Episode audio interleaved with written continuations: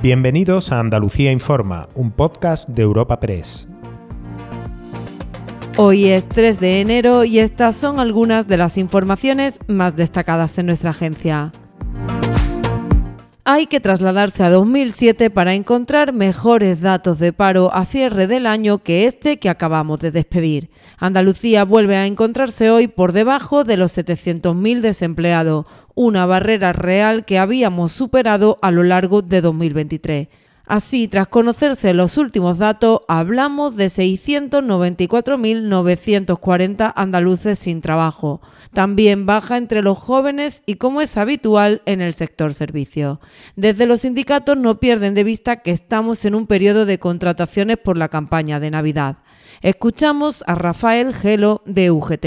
Esta bajada deja a las claras la gran dependencia del sector terciario que tiene la economía andaluza. El 2024, por tanto, es un buen momento para avanzar hacia el necesario cambio de modelo productivo de nuestra economía para que se acerque a ese 20% del PIB que recomienda la Unión Europea. Y desde un punto de vista más político, en una entrevista con Europa Press, el secretario general del PP andaluz, Antonio Repullo, ha destacado la aportación de Andalucía a esta bajada y ha hecho exigencias al gobierno. Cuando Andalucía arroja estos resultados, quiere decir que está haciendo las cosas bien o muy bien y eso eh, no lo estamos viendo en ese espejo que tenemos en las políticas que hace el gobierno con Andalucía las políticas de la desigualdad, las políticas que permanentemente están eh, tratando de una manera muchísimo más favorable a otros territorios en detrimento de Andalucía, que evidentemente está haciendo sus tareas y las está haciendo bien.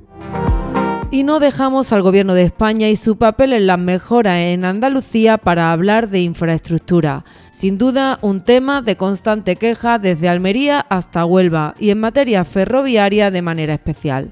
En la capital onubense hoy se han reunido eurodiputados, empresarios y representantes de instituciones locales que además están todas gobernadas por el PP como ayuntamiento, diputación o junta. En esta unión han reclamado que también la Unión Europea se involucre para la llegada de la alta velocidad a esta provincia.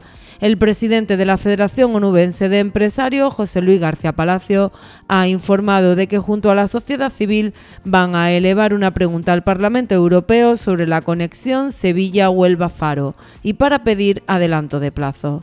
Un par de semanas escasas, pues a Huelva se le relegaba a partir del año 2050 para que se incluyera en el, en el corredor atlántico ferroviario. Ese es uno de los retos importantes que tiene Huelva, las conexiones ferroviarias. Huelva es una provincia que se merece mirar al futuro con ciertas esperanzas y evidentemente esas esperanzas pasan necesariamente por, seguir jugando en la división que le corresponde a todas las provincias y a toda la ciudadanía de España, que es la primera división. No, se nos puede relegar a, a jugar a una segunda división olvidada y con un plazo de casi 30 años para empezar a ver algo de luz al final del túnel, nunca mejor dicho.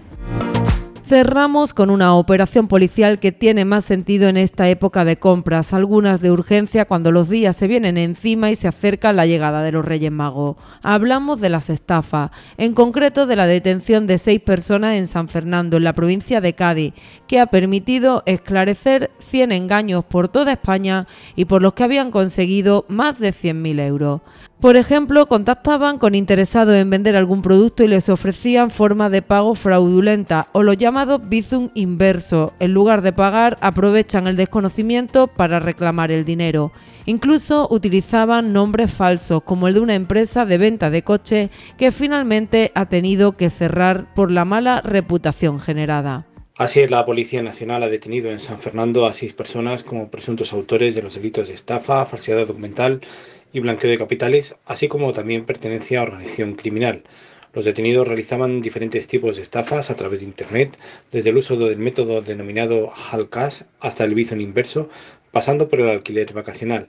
La investigación realizada por la Comisaría de San Fernando ha permitido esclarecer más de 100 denuncias presentadas en toda España y que tenían como nexo común las retiradas del dinero en efectivo en San Fernando. Recuerda que puedes encontrar estas y otras muchas noticias en la sección de Andalucía en nuestra web europapress.es.